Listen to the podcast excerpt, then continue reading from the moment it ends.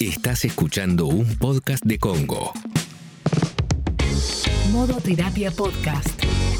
Hola, mi nombre es Sebastián Girona y esto es Modo Terapia Podcast. En el capítulo de hoy tenemos lo que toca cada viernes, aunque lo escuches en cualquier momento de la semana, consultorio. Hola Ale, ¿cómo estás? Hola Seba, hola a todos los que están ahí. Me gusta mucho el consultorio, así que yo te pido permiso porque es tu consultorio, pero acá estamos como haciendo un poco de nexo con, nuestros seguidores de, de Modoterapia. Por cierto, seguidores, si todavía no nos seguís, anda a Spotify y pones me gusta, seguir, a la campanita le das clic, así te avisa cada vez que subimos un nuevo capítulo de Modoterapia. Y hablando de capítulo, vamos con estas preguntas, porque si le querés preguntar algo a Seba, arroba Sebastián Girona, le envías por Instagram y después vamos a estar compartiendo ¿no es cierto, Seba? Sí, tal cual. Cualquier pregunta, cualquier cosa que te esté pasando, cualquier cosa, viste que eh, la, importancia es subjetiva y por ahí te está pasando algo que crees que es súper eh, eh, valioso o importante que charlemos acá, que por ahí querés saber qué piensa Ale o qué pienso yo. Bueno, bienvenida a cualquier consulta. Allá vamos entonces. Acá dice, fui infiel y me descubrió a mi pareja a través de mi celular. Para mí no es nada significativo, fue apenas un encuentro. Estoy arrepentida y me duele saber que lastimé a mi novio. En verdad quiero recuperar la relación, pero lo veo difícil. Él está muy dolido. Bueno, cuando se presentan estas situaciones de infidelidad, viste que es bueno, creo que alguna vez hicimos un podcast sobre qué hacer, sobre qué hacer cuando cometes una infidelidad y querés resolverlo. Pero vamos a hacer un breve resumen para esta respuesta, obviamente. Yo creo que cuando se produce eso, el, que sufre la infidelidad tiene, está traumatizado, digamos, eso es un hecho traumático. En un primer momento enterarse de eso no es nada grato, es un momento difícil para la relación y entonces eso tiene que pasar a ser prioritario para ella que cometió la infidelidad. Entender que el otro que sufrió esa infidelidad está traumatizado, no está como siempre, no está como lo conociste hasta ese momento. ¿Y eso qué quiere decir? Que va a empezar a tener cierta inestabilidad psicológica. O sea, a veces eh, va a estar de buen humor con vos, a veces no va a estar de buen humor, sí, Ale. Es que nunca va a estar como, ya no va a estar nunca más como siempre. Bueno, es cierto, la infidelidad rompe algo rompe algo que quizás no se pueda armar del todo de nuevo, que es esta lógica, viste, che, qué especial esto que tenemos, qué lindo lo que tenemos. Bueno, se rompe eso, viste, se rompe. Pero no quiere decir que no se puedan pegar ciertas cosas y que no puedan seguir usándose, ¿no? De hecho pasa en la vida misma, en la cotidianidad.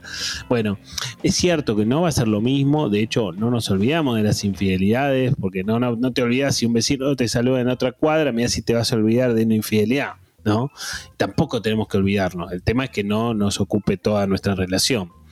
Eh, pero bueno, básicamente hay que entender que el otro va a pasar a estar inestable psicológicamente y entonces una semana quizás quiera volver, a la semana siguiente quizás no quiera volver y yo no me debería enojar con la inestabilidad del otro.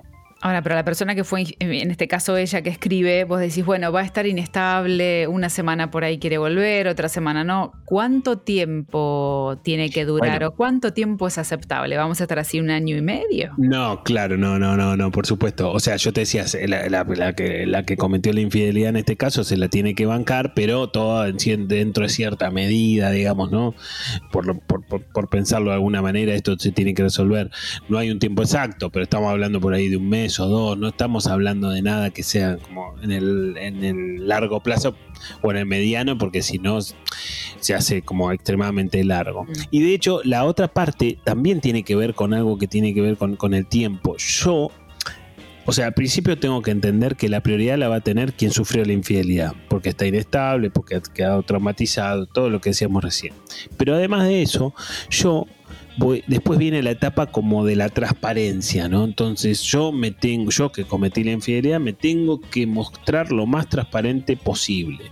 Y esto quiere decir que, por ejemplo, si, si, si la persona con la cual cometí la infidelidad me manda un mensaje, yo se lo tengo que contar a mi pareja. Che, ¿sabes qué? Eh, fulano me mandó un mensaje. Se lo tengo que eh, contar a mi pareja, vos decís, pero si no se lo cuento es lo mismo que la nada. Es pará, pará, pero pará, esa es la parte polémica, porque si vos no se lo contás, si vos decís, no, no, yo la voy a pilotear porque venimos mejorando, no se la voy a contar.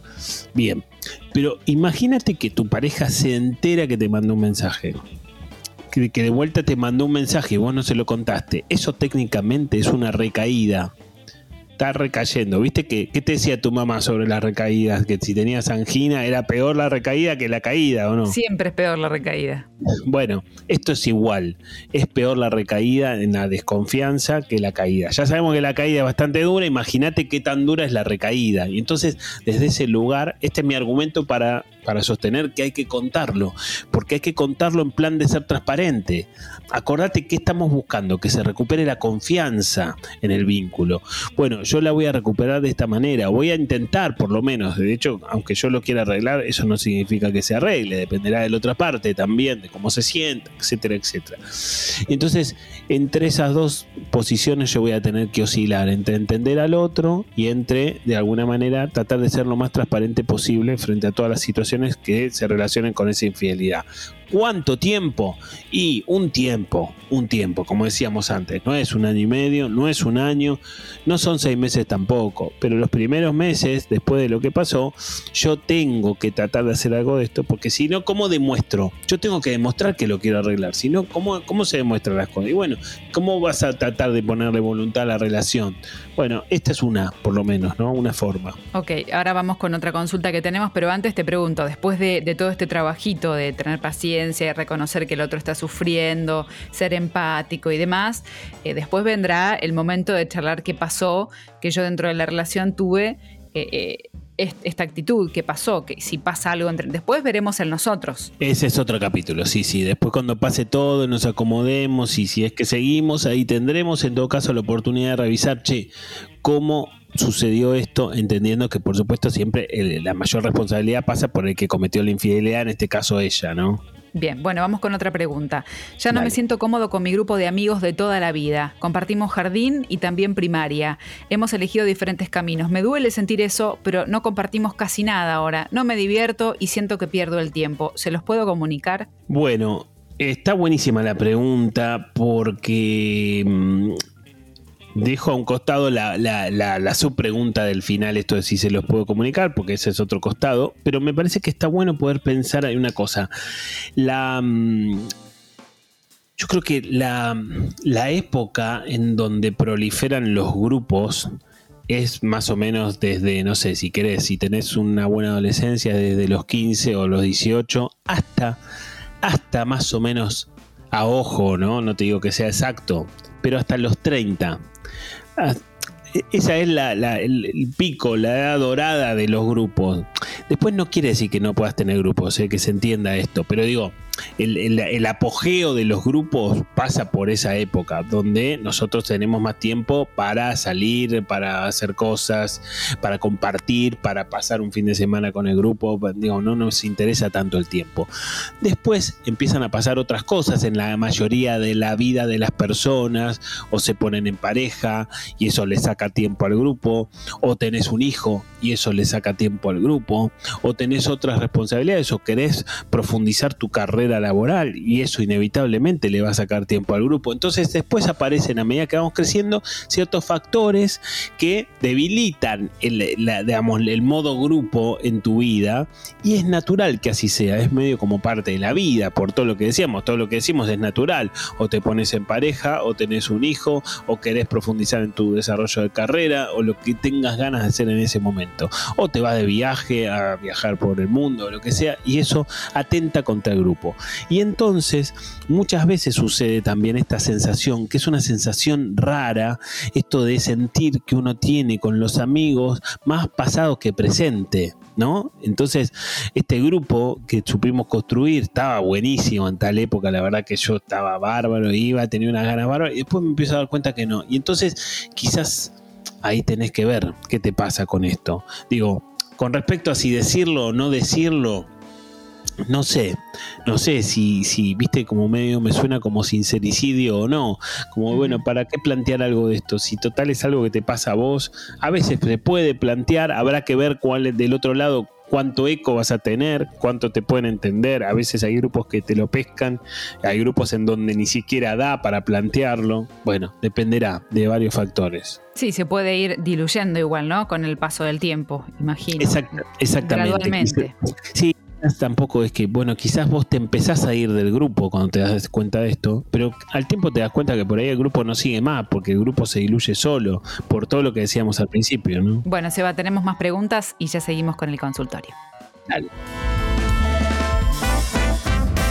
Si estás escuchando el podcast y algunos de los temas que tratamos te incitan a empezar terapia, está buenísimo, te va a ayudar y podés empezar de forma remota o presencial.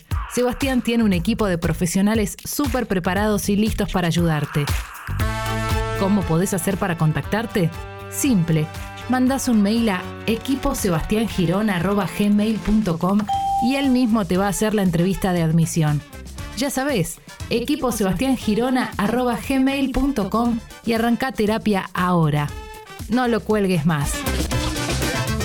Equipo gmail.com Modo terapia. Aquí estamos en modo terapia versión consultorio, te decimos y te invitamos si tenés alguna pregunta, si algo de todo lo que venimos diciendo o escuchaste un capítulo y te resuena, le envías el mensajito arroba Sebastián Girona por Instagram y ahí Seba va a estar pendiente de todas las preguntas para poder responder. Acá tenemos desde Uruguay, nos escuchan y nos escriben, dice, con mi pareja perdimos un embarazo. ¿Cómo hacemos para salir adelante? Bueno, es una pregunta súper interesante, ¿no? Porque es una pregunta, entiendo yo, desde el dolor, desde una experiencia dolorosa, desde una experiencia traumática. Perder un embarazo es una experiencia muy, muy dura y muy difícil, ¿no? No tenemos detalles del tiempo en que se perdió este embarazo, pero de todas maneras siempre, siempre es una experiencia difícil de transitar. Y por lo que él dice, por lo menos desde lo que le toca a él, parecería como sentir resentida la relación después de esta pérdida, ¿no? Como, como de alguna manera eh, después de esta pérdida pone en duda no sabemos todo, ¿no? No sabemos todo lo que está diciendo o todo lo que está pasando, pero por estas pocas líneas de la pregunta, de alguna forma esto daría cuenta de que, bueno, ¿qué hacemos? ¿Seguimos adelante? ¿No seguimos adelante? ¿Cómo nos recuperamos de esto?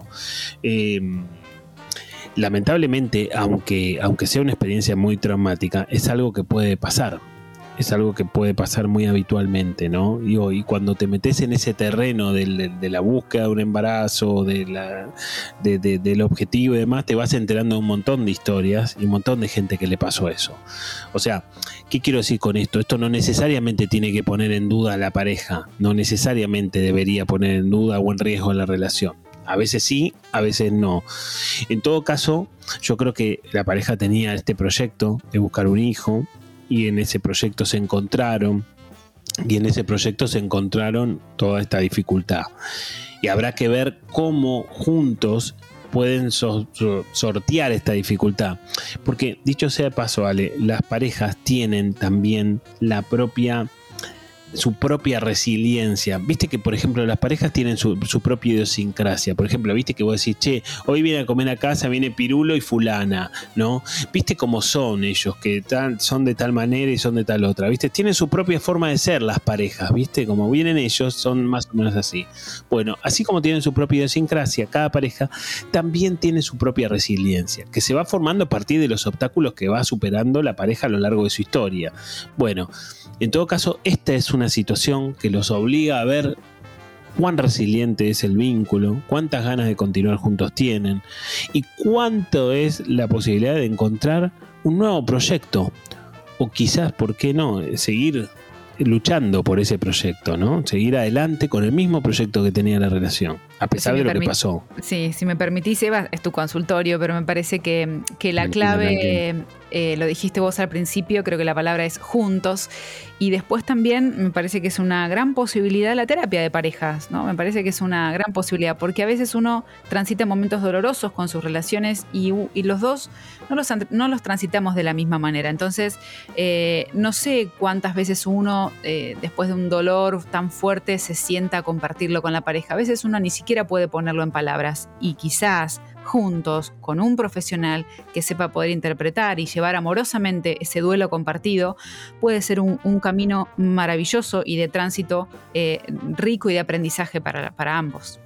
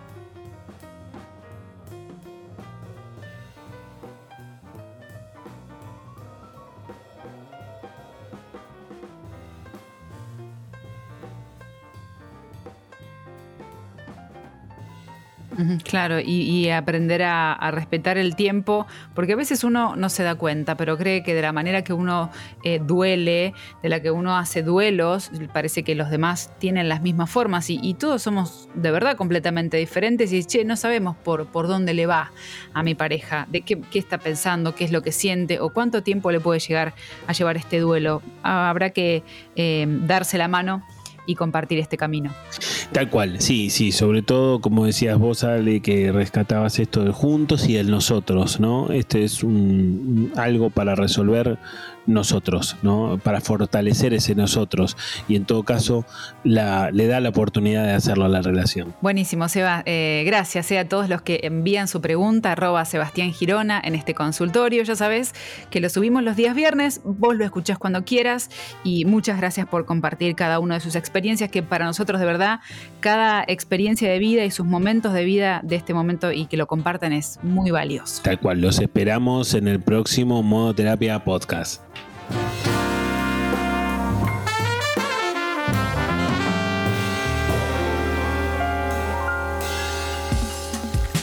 Fue una producción de Congo.